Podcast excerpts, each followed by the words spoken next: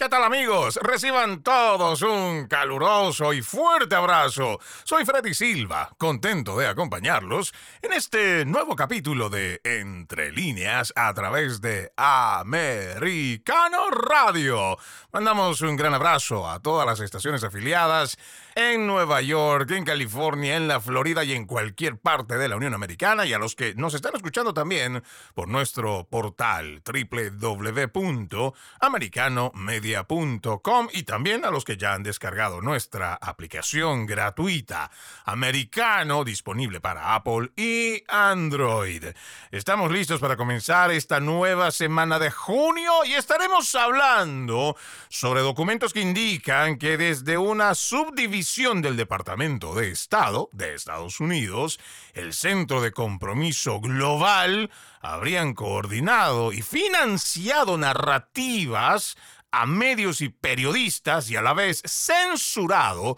a quienes se mostraban disidentes a dicha narrativa oficial. Lo más preocupante es que también coordinaban con lo que hoy podría llamarse el cártel global de verificadores de hechos que usan medios de comunicación y redes sociales para censurar las voces disidentes hasta dónde está involucrado este complejo industrial de la censura en Estados Unidos, el ciudadano estadounidense podrá confiar en agencias federales que llevan adelante la agenda de un gobierno de turno y que podrían oír en favor de sus intereses, se podrá liberar la verdad y la información secuestrada por agencias y organismos no elegidos por los pueblos del mundo, para tratar de responder estas preguntas, hoy tenemos como invitado a Eric Fajardo Pozo, tiene una maestría en comunicación política, cursa un doctorado en antropología, forma parte de la consultora Quirón y también es escritor columnista en el diario lasaméricas.com. Qué gusto saludarte, Eric, y bienvenido a Entre Líneas. ¿Qué tal, Freddy? Muchas gracias por la invitación a estar juntos otra vez para analizar un tema que sin duda es una reflexión de, de, largo, de largo aliento. Y bueno, que venimos haciendo este trabajo, este seguimiento, porque nos parece que es muy importante, Eric, hacer esta defensa por el derecho constitucional a la libertad de expresión que está seriamente atacado, no solo por este gobierno aquí en los Estados Unidos, sino que estamos viendo que este complejo industrial abarca un aspecto global. Pero empezando de lleno con esta demanda que hace American First Este documento nos muestra cosas que son muy importantes. Creo que empezando por em, lo más importante, lo esencial, es cómo esta subdivisión del Departamento de Estado, este centro de compromiso global, estaría llevando a cabo propaganda, pero además con dinero de los contribuyentes, Eric.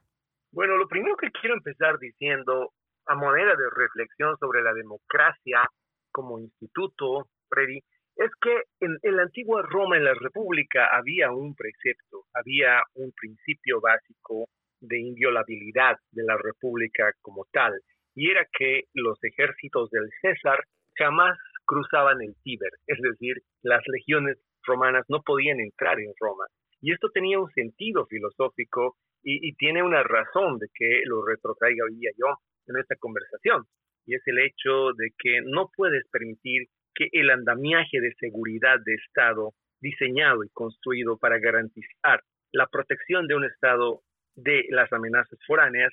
sea utilizado para intervenir en la represión y en el control político, yo diría en la armamentización de lo doméstico. En el momento que tú escuchas que una institución, que una agencia dependiente del Departamento de Estado, en este caso como el Global Engagement Center, opera dentro de los Estados Unidos, es una inversión total del sentido para el cual este y otros instrumentos de seguridad global han sido creados. El Departamento de Estado tiene un ámbito de ejercicio, tiene competencias y tiene determinados roles y tareas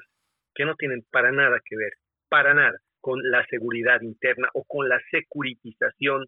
interna o con el uso de instrumentos de seguridad interna, externa, perdón, en la securitización interna de un Estado. Pienso que el utilizar al Global Engagement Center, cuyo diseño y objetivo ha sido desde todo momento igual que el de los ejércitos, las legiones romanas, combatir y defender las fronteras de la República hacia adentro de los Estados Unidos. Es un terrible presagio y es para mí el equivalente en estos, en estos tiempos de dejar marchar, como alguna vez el más nefasto o uno de los más nefastos emperadores romanos hizo el emperador cómodo, dejar marchar las legiones dentro de Roma, cruzar el Tíber. Y yo solo quiero añadir, disculpa, te interrumpo, Eric. Cuando uno va a la página oficial, state.gov, esto es la página oficial del Departamento de Estado, ellos dicen claramente, no su misión, dirigir, liderar, sincronizar, integrar y coordinar los esfuerzos del gobierno federal de los Estados Unidos. Y eso me parece que es eh,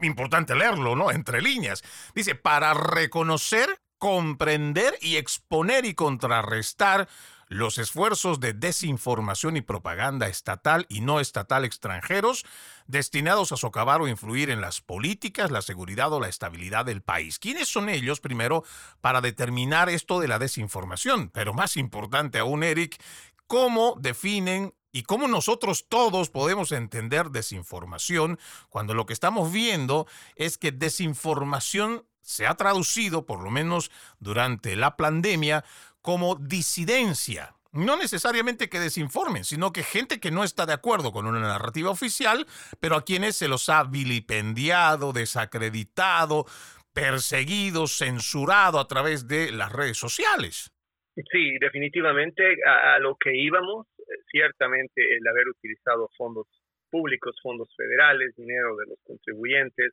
para desarrollar productos que tienen una misión demasiado clara y es la de consolidar ciertas verdades, en este caso ciertos mitos de gobierno de la actual administración, como las famosas lecciones aprendidas por el CDC y, el censo para contar de, de uh, contrainformación en tiempo real, son esfuerzos por definitivamente generar mecanismos de consolidar verdades o en este caso narrativas oficiales dentro de una comunidad como la norteamericana, que claramente se ha resistido a este propósito. En concreto, han dejado marchar los ejércitos de Roma dentro de la muralla, más allá del Tíber, ocupar las calles de la República y esto es muy grave. Yo pienso que hay que empezar estableciendo el hecho de que esto ha sido revelado como parte de una apelación, de un, juicio que han realizado los de la organización America First Legal, que me parece que está muy involucrada en restituir eh, los boundaries, los límites entre la capacidad del Estado de ejercer poder y el derecho de los ciudadanos de tener ciertas libertades civiles incólumes e inviolables por parte del poder del Estado. Este juicio va a revelar muchas más cosas, pero de principio queda clarísimo. Otra vez, igual que en el caso de la FISA, el Departamento de Estado ha empezado a utilizar recursos que deben ser para proteger a los americanos para, en, a título de combatir la desinformación, generar dinámicas ya no solamente de censura, sino también, entiendo yo, de lavado de cerebro y de posicionamiento de mitos de poder del gobierno actual cual verdades en el ámbito de la opinión pública. Totalmente. Y ya pasando, por ejemplo, al segundo párrafo de este artículo que vamos a ir desarrollando a lo largo de el programa, dice aquí la AFL, haciendo referencia a America First Legal, dice descubrió anteriormente que este GEC apoyó el esfuerzo del Consejo de Seguridad Nacional de la Casa Blanca de Biden para compartir lecciones aprendidas, lo que tú decías, nuestras narrativas de lecciones aprendidas de los CDC y el censo sobre cómo contrarrestar la información. Y aquí dice, reveló que el GS usó dólares de los contribuyentes para crear un videojuego llamado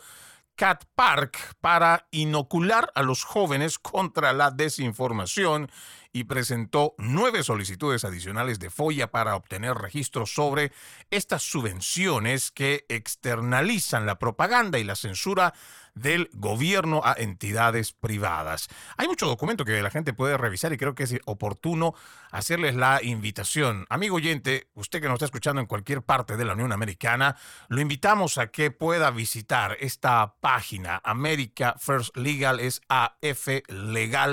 aflegal.org aflegal.org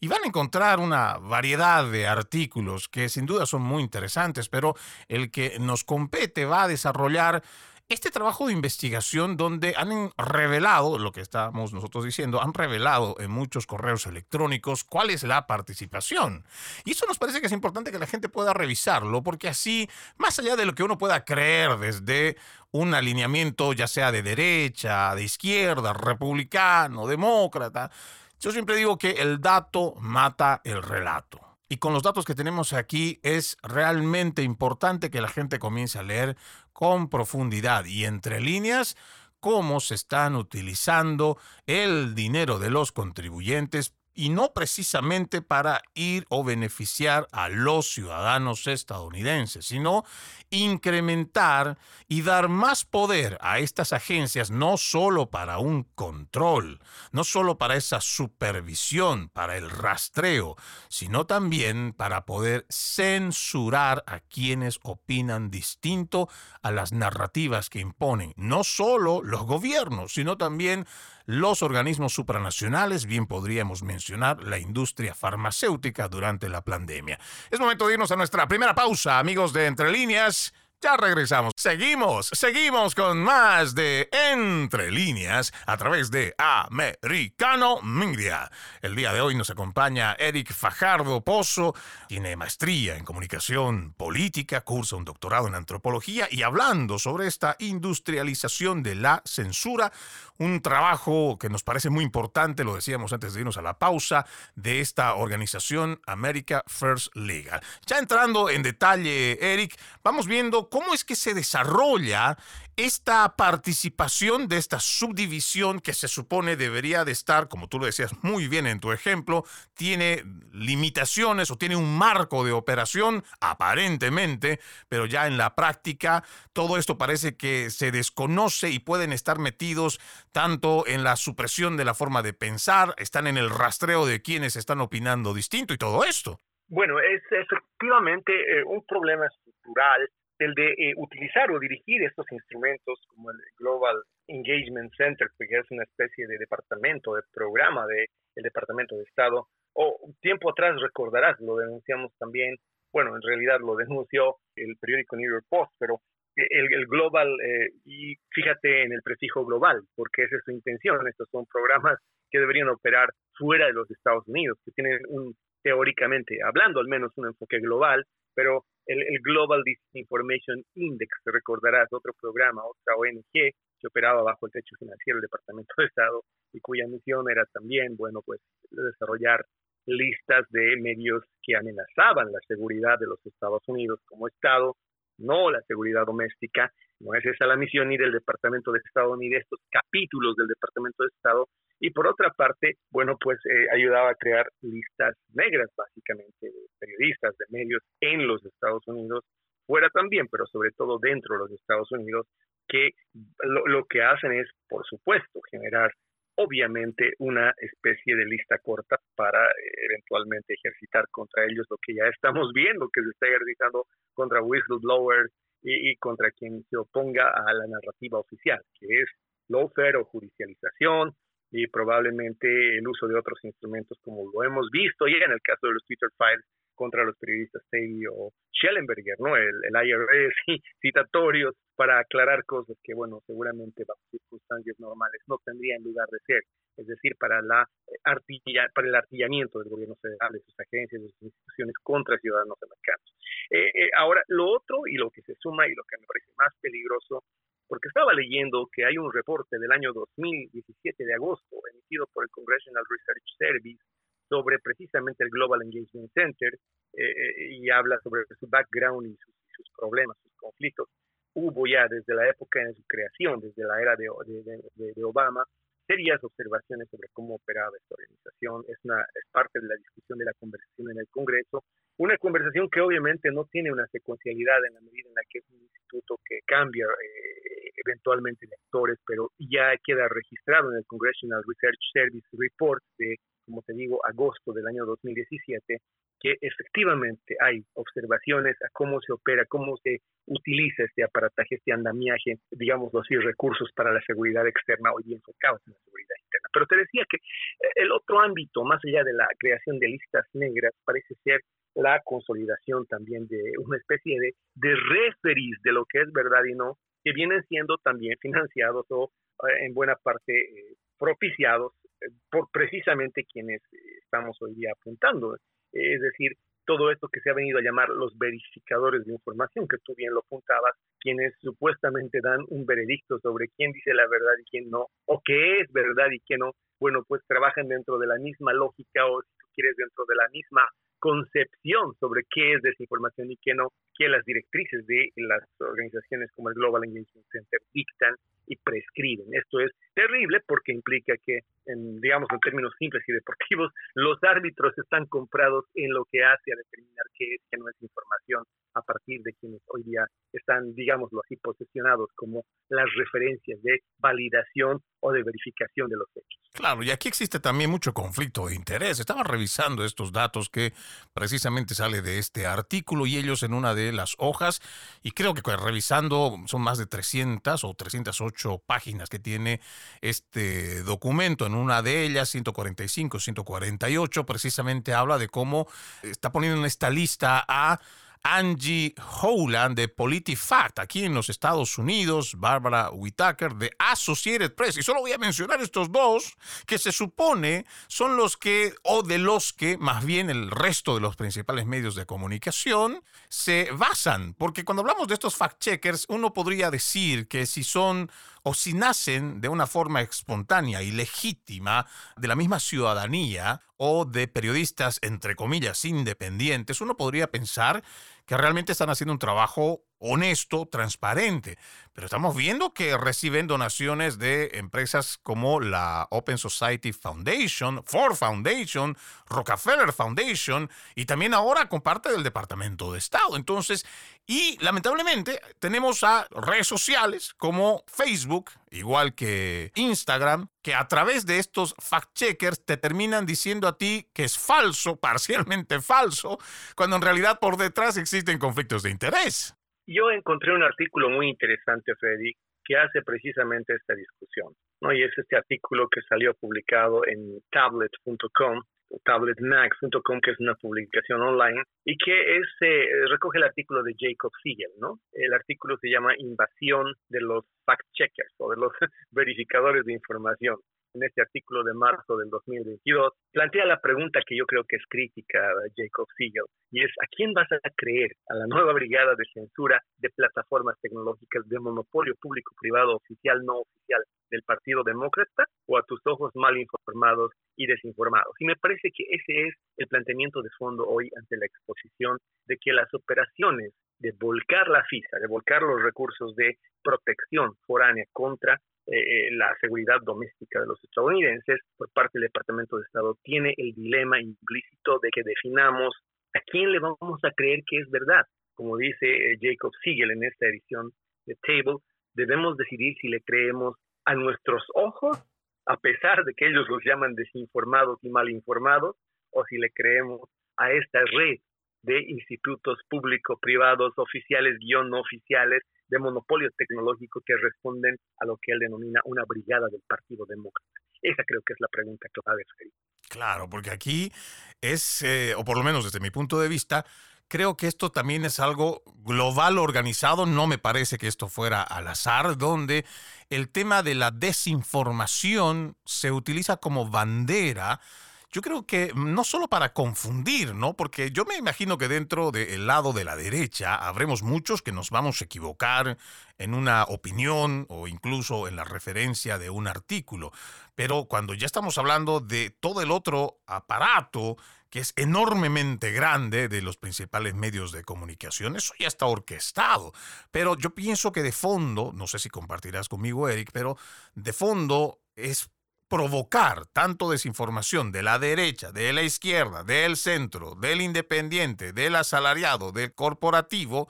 para que de fondo quienes hoy ejercen el poder a través de los gobiernos utilicen esta palabra desinformación como bandera para ellos estructurar normativas para que definan desde la opinión del gobierno, no de los pueblos, no de lo que entiende la ciudadanía, y poder hacer muchas más normativas de censura.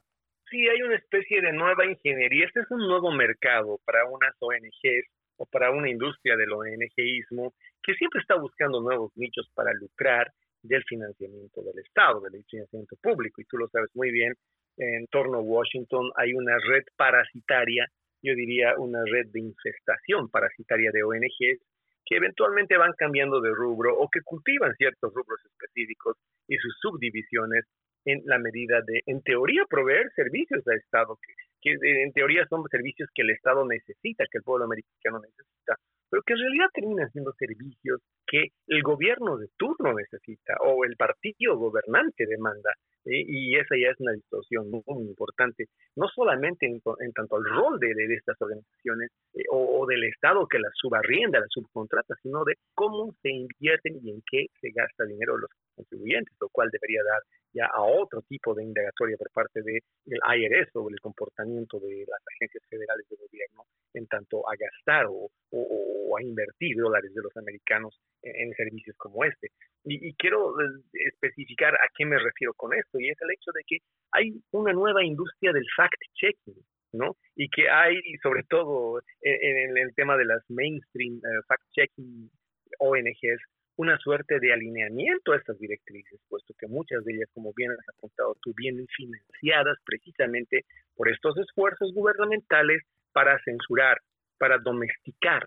lo que, lo que son los hechos y condicionarlos a un framing de lo que la narrativa oficial, la narrativa del Partido Demócrata establece como verdad o no. Y cuando de repente de, salen de, la, de la misma vara salen las cuerdas con las que se financian tanto los esfuerzos por acallar eh, la desinformación, entre comillas, pero que en el fondo es censurar la libre expresión y también la verificación de hechos que se supone que estas otras organizaciones que se supone son independientes deben hacer, entonces termina siendo de que no hay ni independencia ni tampoco hay separación entre lo que unas y otras hacen. Tanto las que verifican como las que nos dicen lo que se supone que es verdad responden a una visión ideológica y a una, eh, digamos, mitología política que es la del Partido.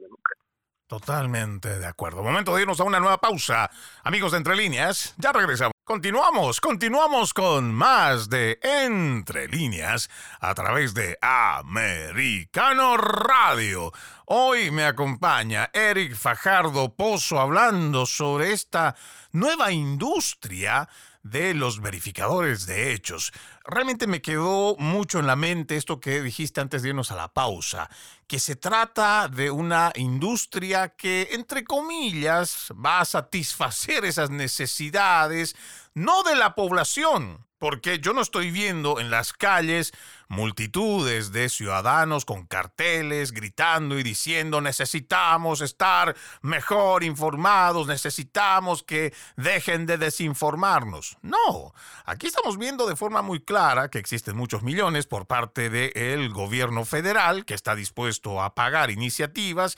subvencionando a estas ONGs que tienen distintos productos como cual requiere el mercado para poder ofrecer estos servicios de verificación. Pero no son del todo honestos y en su mayoría nosotros podríamos decir, Eric, que muchas de estas ONGs que terminan financiando a estas oficinas de verificación de hechos, que terminan después censurando a través de las redes sociales a los ciudadanos que piensan distinto a la narrativa oficial, pues tienen conflictos de interés. Haciendo una pequeña referencia nada más dentro de este artículo de America First Legal, dice, en particular, el GEC tenía como objetivo garantizar que dos organizaciones de medios específicas en Túnez absorbieran las habilidades de verificación de hechos para censurar las narrativas desfavorables de las noticias. Solo saltándome unas cuantas palabras más adelante, hablan de la financiación, por ejemplo, de uno de estos verificadores de hechos, dice,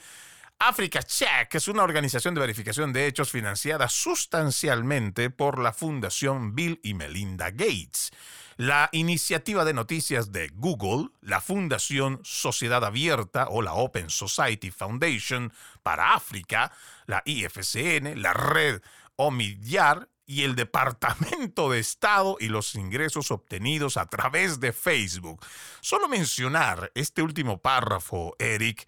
es realmente un monstruo al que si estamos de este lado de la verdad y en busca de esa libertad de expresión, es un monstruo demasiado grande a derrotar, Eric.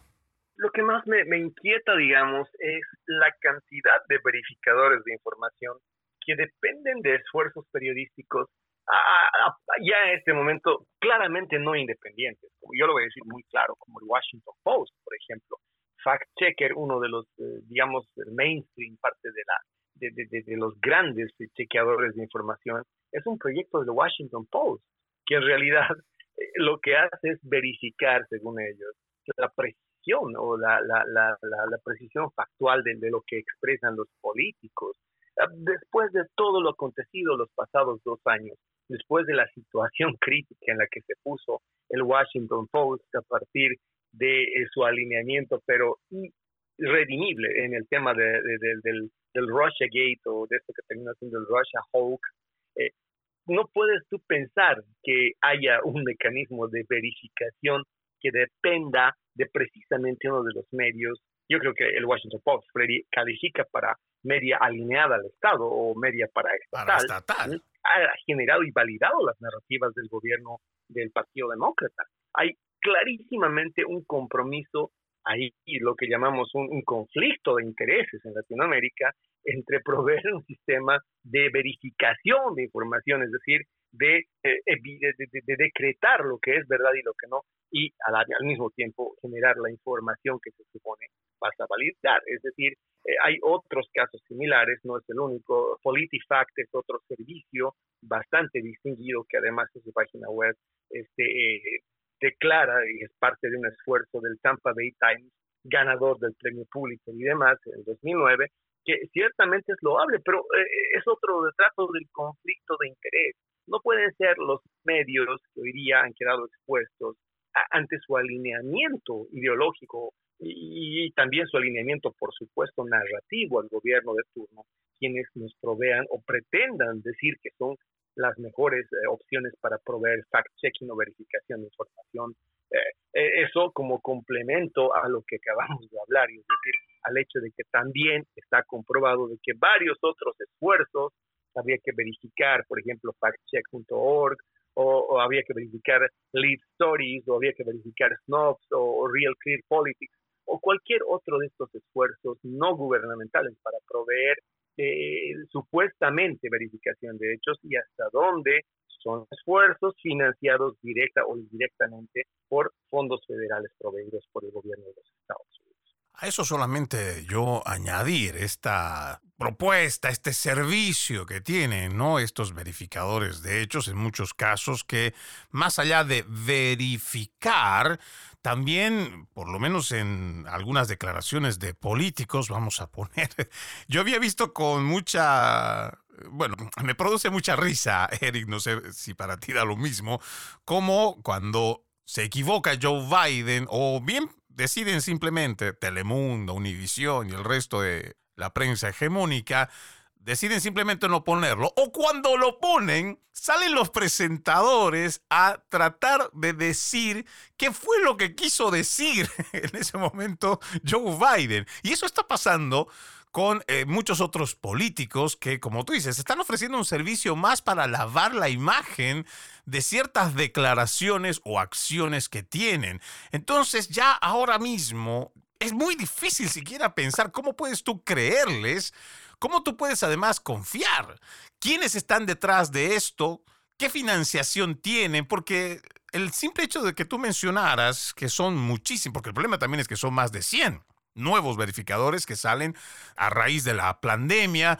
y que no necesariamente por el bien de la salud de la población, sino porque no quieren que se vayan contra la narrativa que han establecido la industria farmacéutica en acuerdos económicos que han realizado con los gobiernos. Entonces establecen esto para poder dirigir y censurar, acallar a todo aquel que opine distinto. Pero ¿cómo nosotros creemos, cómo nosotros confiamos cuando existe tanto conflicto de interés como lo decías? Bueno, no hay manera. Por eso lo que yo creo que es crítico es volver a esa pregunta y, lo repito de corte casi filosófico que plantea en su artículo del, del, del tablet del periodista o en este caso el analista Jacob Siegel, ¿no? Realmente es una opción entre le creemos a nuestros sentidos y a lo que nos dicen nuestros sentidos o le creemos a este andamiaje, a este mecanismo, a este aparatus entre oficial y extraoficialista, entre público-privado, que monopoliza hoy día la censura, esta brigada de la censura. Yo opto por la opción uno, creámosle a nuestros sentidos, porque es demasiado comprometedor. Eh, las,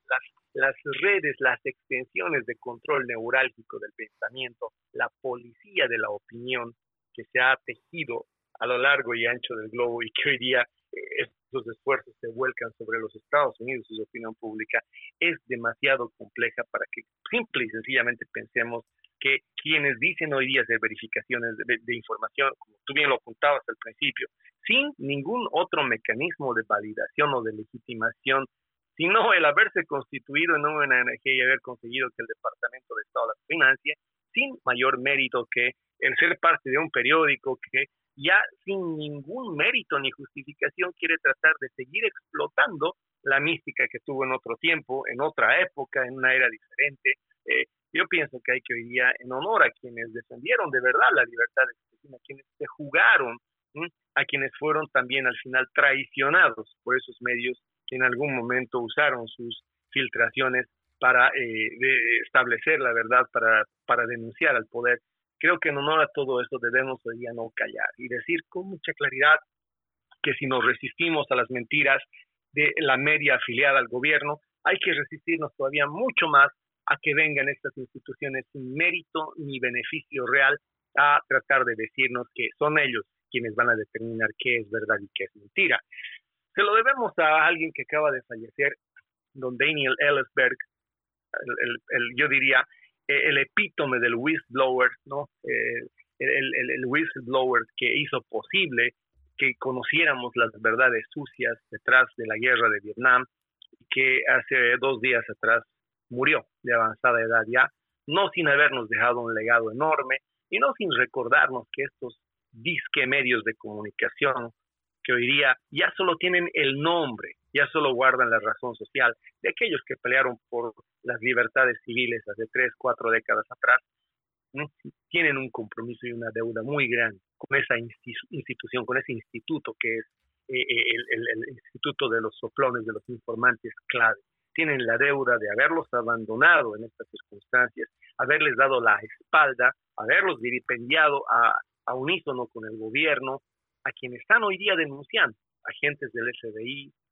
agentes del IRS, tratando de hacer otra vez lo que antes ya se hizo en, otra época, y es desnudar una guerra sucia, la guerra sucia en, Ucrania, desnudar el proceder poco ético de quienes están gobernando, esta vez, claro, ya sin el auxilio de los medios de comunicación que han preferido alinearse al gobierno y no a la opinión pública ni tampoco a los informantes claves cuán importante eso de honrar el trabajo, el esfuerzo, el sacrificio de quienes en su momento realmente velaron por nuestra nación, mas no por los politiqueros. Vamos a la última pausa. Ya regresa. Seguimos, seguimos con más de Entre líneas a través de Americano Radio. Hoy me acompaña Eric Fajardo Pozo. Ustedes ya lo saben, él tiene una maestría en comunicación política. Hoy estamos hablando sobre este mecanismo industrial de censura que además tiene como brazo operativo esta nueva industria de los verificadores de hecho de, sí, los verificadores de hecho, que también son catalogados como cárteles de la información y de la censura. Antes de pasar eh, con lo siguiente, Eric, permíteme hacer una invitación que hace Michael Schellenberger, uno de los periodistas a quien admiro mucho y creo que compartimos esta admiración, y él pide, ¿no? La gente que quiere, esto está a través de su cuenta oficial en Twitter, él dice, la gente que quiere censurarnos se niega a debatirnos. Están en las garras de una mezcla patológica de arrogancia e inseguridad. Los debatiremos en cualquier momento y en cualquier lugar. Hasta entonces, únase a nuestro movimiento de libertad de expresión. Lanzamos a las 7 de la noche este jueves 22 de junio en el Central Hall de Westminster en Londres. Vamos a irnos anotando esto, amigos oyentes. Sé que muchos no vivirán por allá o no tendrán planeado viajar, pero estar atentos, 7 pm hora de Londres, para este lanzamiento, el movimiento de libertad de expresión. Creo que es muy importante hacer esta invitación, Eric, por lo menos en el llamado que nosotros tenemos en esta defensa de la libertad de expresión que está siendo duramente atacada no solo en los Estados Unidos, sino a través del mundo y los gobiernos que hoy se alinean con el socialismo. Decíamos, eh, Eric, que dentro de todo esto de la censura, de este cártel de los verificadores de hechos, algo que nos parece interesante es cómo funcionan para verificar ciertas cosas cómo y cómo realmente no funcionan para nada cuando se tiene que verificar de otras que están relacionadas, por ejemplo, con el presidente Biden. Bueno, una de las cosas que más me llamó la atención y, es precisamente leyendo ese aparatus que tiene de deformación, relativización, si tuviéramos que usar los términos de el, llamémoslo así, del cártel de la verificación demócrata, diríamos de desinformación, gente como Ed Krasenstein, ¿no? O su hermano Brian Krasenstein, que son parte de, a esto debe referirse seguramente Siegel cuando habla de la brillada de este, la censura. Cuando estos señores actúan en las redes, sobre todo Ed, que actúa mucho en Twitter, cuando intenta hacer una apología del delito, eh, una apología política de, lo que el presidente Biden hace o deja de hacer o hace mal, eh, no hay, no veo ningún atisbo de esta centena de verificadores de información que tú bien apuntas existen. Yo he identificado siete que son seguramente las más eh, activas y las más importantes en los Estados Unidos. Tres de ellas, ya te lo dije, además son subproductos de medios de comunicación que son precisamente medios, eh, en, digamos, no en el ojo de la tormenta de la crítica sobre su capacidad de ser objetivos o al menos neutrales respecto al tratamiento de la información y su independencia del gobierno está cuestionada. De repente esta red de ONGs no aparece cuando hace a Ed Krasenstein o a su hermano Brian. Ellos pueden decir lo que quieran, tergiversar los hechos de la manera que quieran. Eh, eh, vi un, un tweet eh, horas pasadas de Ed Krasenstein en el que, bueno,